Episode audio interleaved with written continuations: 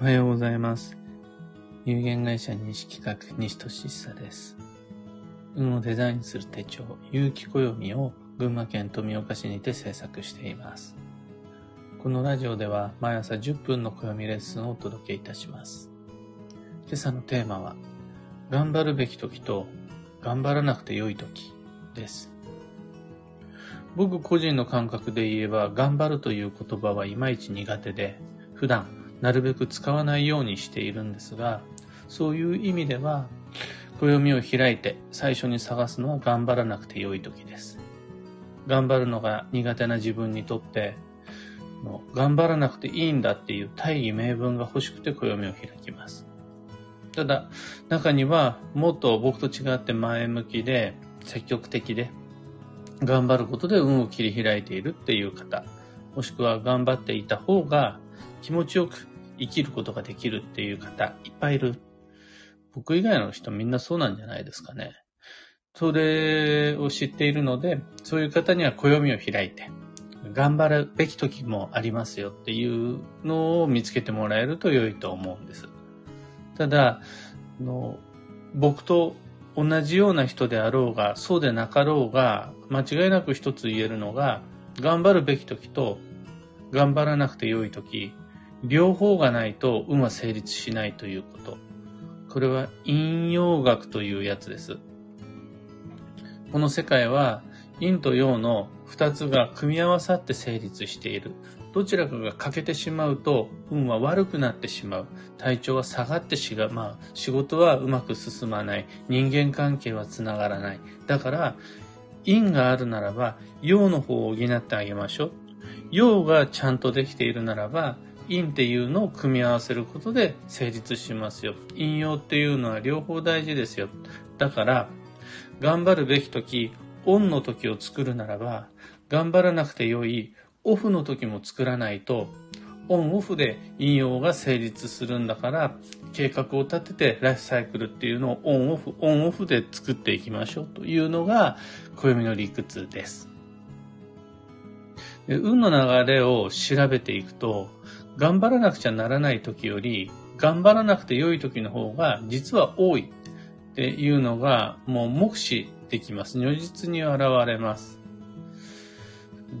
開運であるとか、幸運と良縁であるとか、出世成功であるとか、金運将来であるとかっていう話を聞くと、そこってすごくポジティブな響きがあって、なんか暦は僕たちに頑張れ頑張れって、もっと積極的に笑顔で運を開いていきましょうみたいな風に言ってるようにみんな思いがちですが大きな誤解です。暦っていうのはまだそんなに焦んなくていいって、頑張らなくていいよ。こことこことここは頑張らない方がいいんだからっていう風に言ってるんです。だから、すごい僕、暦と仲良しです。頑張るのが苦手な自分に、いいねいいね頑張らなくていいんだからっていう風に、いつも言ってくれるんで。まあ、とはいえ、頑張らなくちゃならない時も当然ありますので、そこではやるべきことはやりながらも、暦を開いて、いつブレーキを踏むのかとか、どこでエネルギー補給するのかとか、ここまでは頑張りましょう。頑張らなくていいんだけど、今はまあ必要だからここまではっていう頑張る期限を教えてくれたりします。で、の僕の個人的なパッと見の印象で言うと、やっぱり運が良い人っていうのは頑張ってますよね。頑張っていなくて、の仕事も交際もうまくいってるっていう人はやっぱりいないですね。ただ、あの、頑張ってる人って、あ違うな、運が良い人って、頑張っているところを上手に隠すな、みたいな風に思います。運が悪いやつほど、頑張ってるアピールがひどいな、みたいな感じ。こんなにやってるのに、みたいなことっていうのを聞いてもいないのに、すごいアピールしてくるなっていうのが運が悪い人。運がいい人って、頑張ってるのを隠すの上手だなっていうのと、あともう一つ、ボディケアであるとか、住環境整備であるとか、その、オフの時の時間の使い方がすごい上手。頑張ってる人。だから、あの、道具も長持ちするし、自分自身も健康的。お肌もツヤツヤ。で、運が悪い人は、その、頑張り方だけじゃなくって、あれです。あの、ケアの仕方が苦手なんで、もう夜更かししちゃうお肌がボロボロだったりであるとか、仕事だけにエネルギーを使ってしまった結果、お部屋がすごい汚いとか、あとは、お料理が美味しいレストランなんだけど、トイレが汚いとか、そういう、なんて言うんでしょう。ケアの方が、オフの方がうまくいっていないので、せっかくの頑張りがうまく機能してないっていうタイプの方が多いです。そうすると、例えば暦のようなものを使って、暦が手元にないんであるならば、自分の中でちゃんとペース配分を整えて自己管理して、どうやって頑張らなくて良い時っていうのを作っていくのかっていうのが重要になります。で、暦の中においては1年12ヶ月ある中で、繁忙期っていうのが4回あるんですが、2022年であるならば、2月、5月、8月、11月。ここが運を動かす時だよっていうのが頑張るべき時。で、それ以外の8ヶ月間が全て頑張らなくて良い時。頑張らない方が良い時です。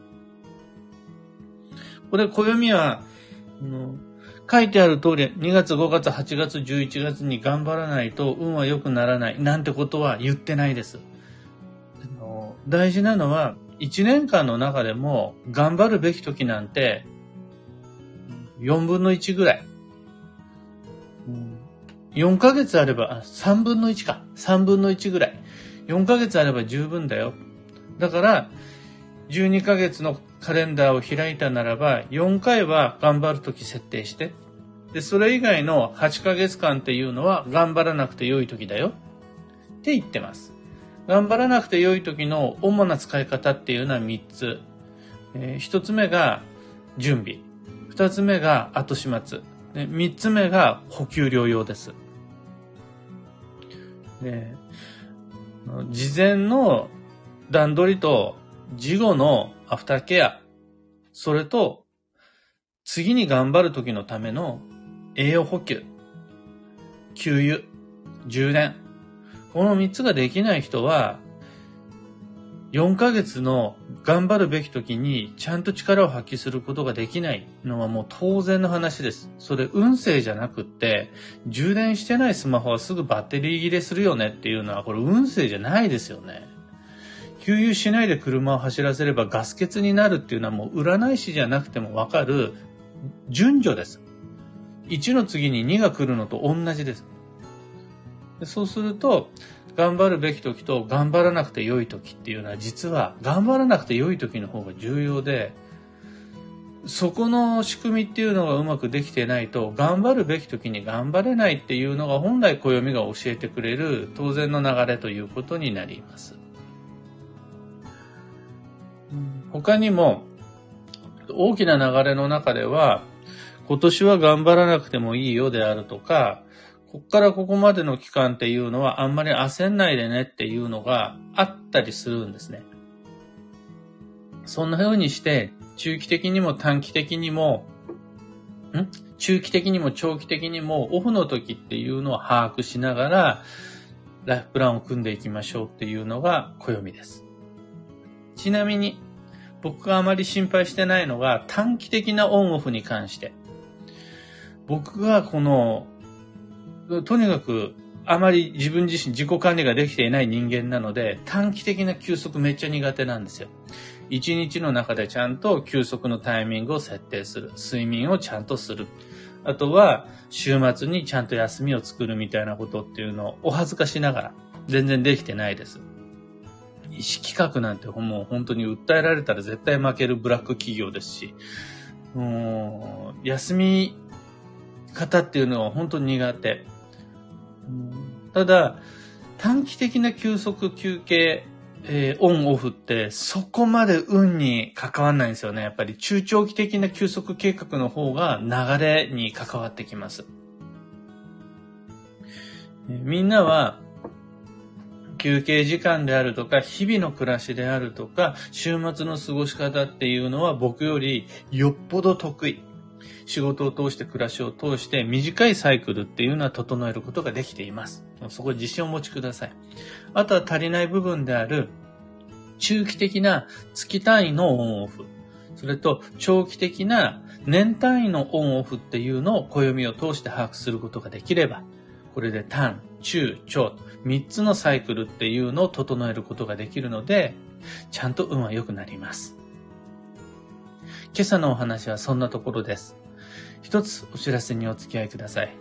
ゆきこよみ先行予約限定セットのご注文を受けたまわります。もう300名様以上の方にご利用いただいています。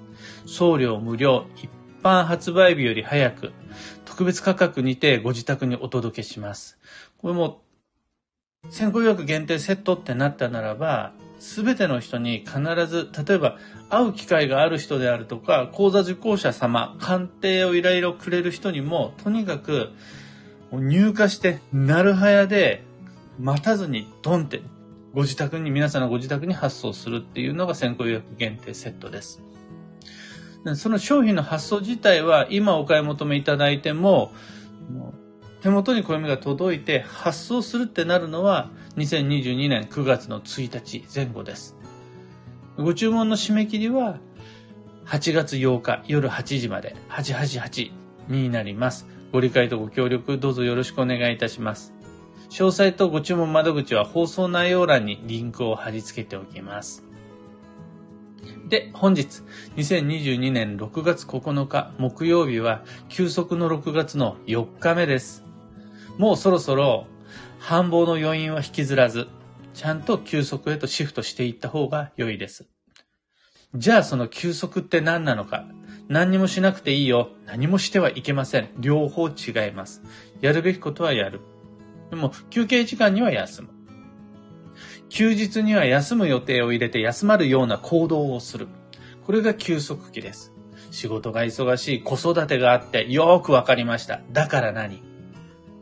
やるべきことはやる。ただ、休憩時間には休む。休日を作って休む予定を入れて休まるような何をしたら自分が休まるのか。丸一日何もしないじゃなくって、例えばストレッチをするでも良いです。あの、いつもより早くお風呂に入るでも良いです。5分だけいつもより早く寝るでもいいので、それができたらもう休息期になります。今日の運勢は規則、決まりを守る。これはあの、仕事するんでも遊びでも何でもいいんですが、約束事があった方が自由度が高まります。安心して自分も他人も動けるようになるし、決め事なし。お互い自由ねってやっちゃうと、変に気を使って疲れることになるので、決まりを守るっていうのが基地です。幸運レシピは、美和。旬の果実だったら何でもいいです。あの、できれば実がいいです。果実がいいです。回転寿司へ行くなら、鈴木、アジ、キス、カジキマグロ。回転寿司じゃなくてもいいんです。アジ、アジフライでもいいです。野菜なら空豆、アスパラガス、モロヘイヤ、エンド、大葉。大葉なんて梅雨の時期に最高の爽やか食材ですね。以上、迷った時の目安としてご参考までに。それでは今日もできることできるだけ。西企画西俊久でした。いってらっしゃい。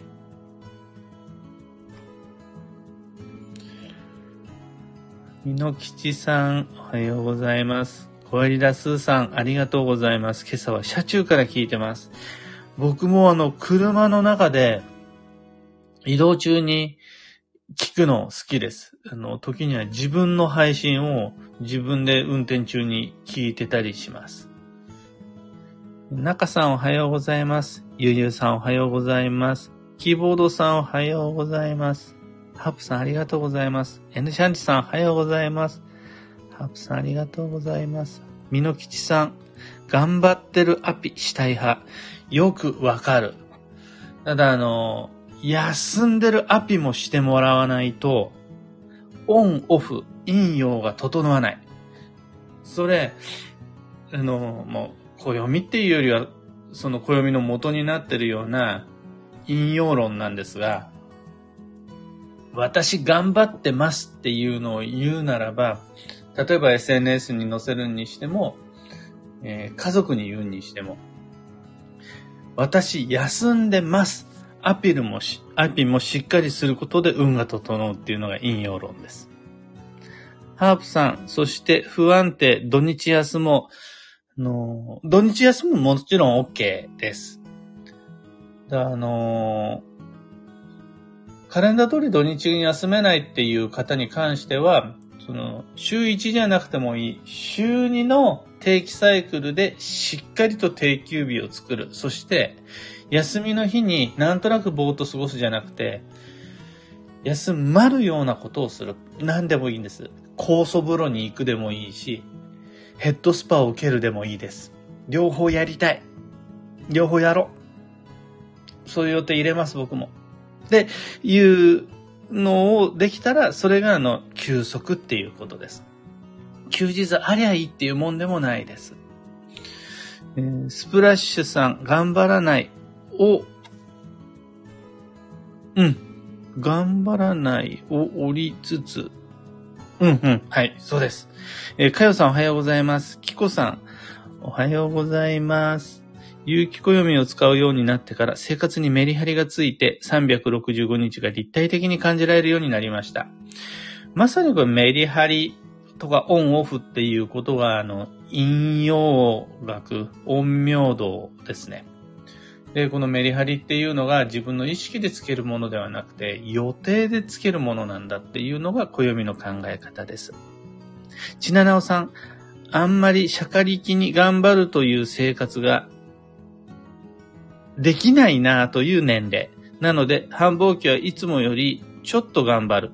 休むときはいつも通りたっぷり寝て休むというサイクルです。これでも運は動いていると思いつつ、やっぱ年齢で決まる陰陽バランスっていうのがあって、細胞分裂が活発な成長期っていうのは、やっぱりオンの方が大きいです。